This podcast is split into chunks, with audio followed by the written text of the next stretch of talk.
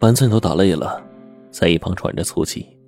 秦南天撕心裂肺的咳了几声，按着地缓缓的站了起来，依旧是一言不发，只是平静的望着二人。他的表情无疑激怒了板寸头，只见他握着拳头又冲了上去，却被赵嫣红给死死的拦住，吼了一句：“够了！”板寸头一时有些茫然。赵嫣红盯着秦天南说：“你为什么不说话？”秦天南淡淡的说。其实我没什么说的，我知道会有今天，所以早有了心理准备。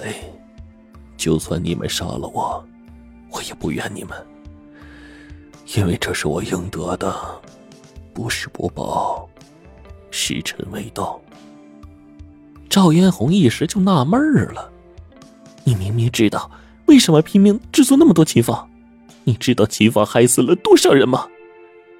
秦天南苦笑一声，撸开袖子，胳膊上全都是密密麻麻的针孔，令人触目惊心。二人均是一惊。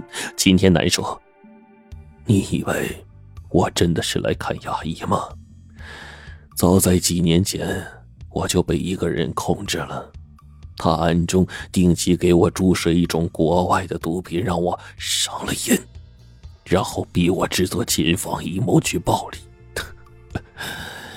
说白了，我不过是他赚钱的工具而已。秦天南必须定期来到牙医诊所注射毒品，否则毒瘾要是发作的话，痛不欲生。赵嫣红忙问：“那人是谁？”秦天南微微一笑：“ 就算你们知道了，又能怎么样呢？”然后定定的望着赵嫣红，补了一句：“有朝一日你见到他，替我带一句话给他。本是同根生，相煎何太急呀！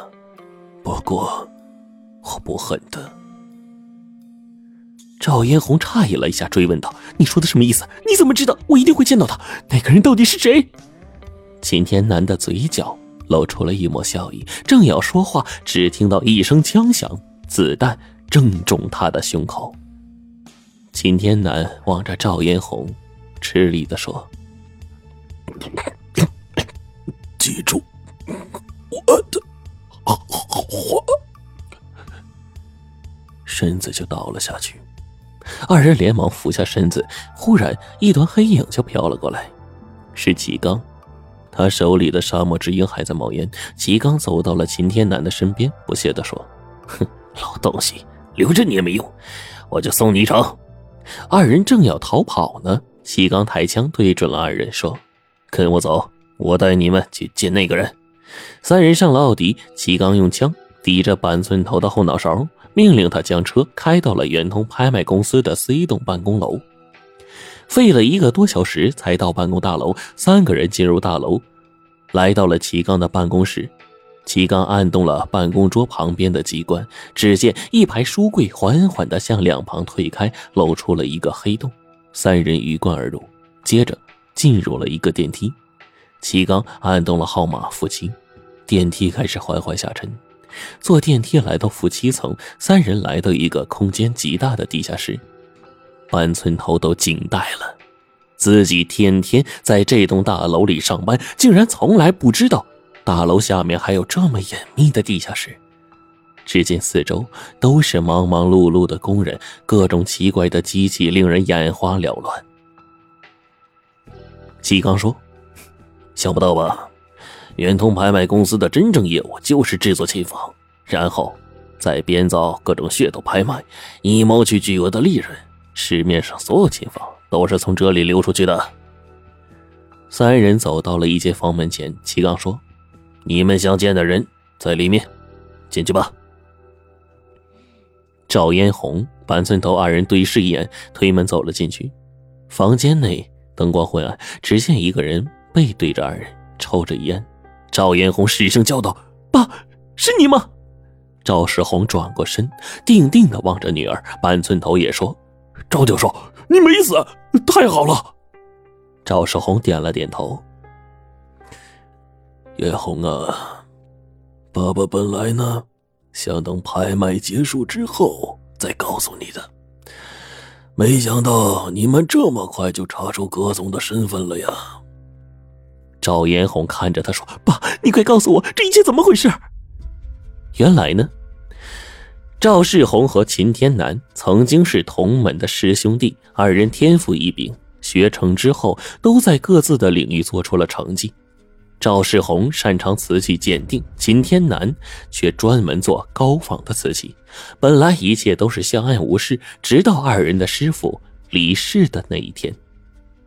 师娘在房间里哭得死去活来的。赵世宏打小就跟师娘亲，送走了所有来吊唁的客人后，就留下来安慰师娘。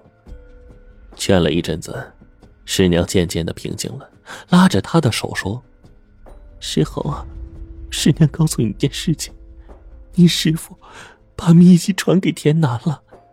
前两天天南回来看你师傅，我在门外偷偷看见的，你师傅把秘籍交给了天南。”大心眼里说，师娘是希望啊，把秘籍传给你的，让你好好把这门手艺传承下去。可是你师傅啊，既然这么做了，想必有他的苦衷。如今，他人也去了，你可不要怨你师傅啊。赵世宏装作一副不在乎的样子，连称不讳，都是同门师兄弟，秘籍传给谁都一样。当天夜里回到家，赵世宏躺在床上是辗转难眠。那本秘籍可是无价之宝啊！赵一红早先学艺的时候，有一次师傅喝醉的时候，无意中说了出来，秘籍是从清朝的造办处流出来的，上面详细的记载着官窑瓷器的制作工艺，是老一辈一代一代传下来的。打那之后，师傅再也没有提过秘籍的事情。赵世宏原本以为老人家是醉酒瞎说的，也就没有太在意。但是刚刚又听师娘郑重其事的说了，他就断定秘籍是确实存在的，而且已经被师傅瞒着自己悄悄传给了秦天南。师傅的偏心无疑激起了赵世宏的嫉妒之心，于是他内心的邪恶之花就开始盛开了。不久之后。赵世宏就设计控制住秦天南，终于得到了秘籍。得到秘籍之后，他才发现自己还是制作不出能够以假乱真的高仿。看来师傅的选择是对的。秦天南天资聪颖，只有他得到秘籍，才能将秘籍发挥到最大化。但是赵世宏却不肯就此罢休，为了引开众人的视线，他自己导演了一场自焚的假戏。那个烧死的人根本就不是他。成功假死之后，他用毒品暗中控制住秦天南，逼他日以继夜的制作琴房，作为自己的赚钱基金。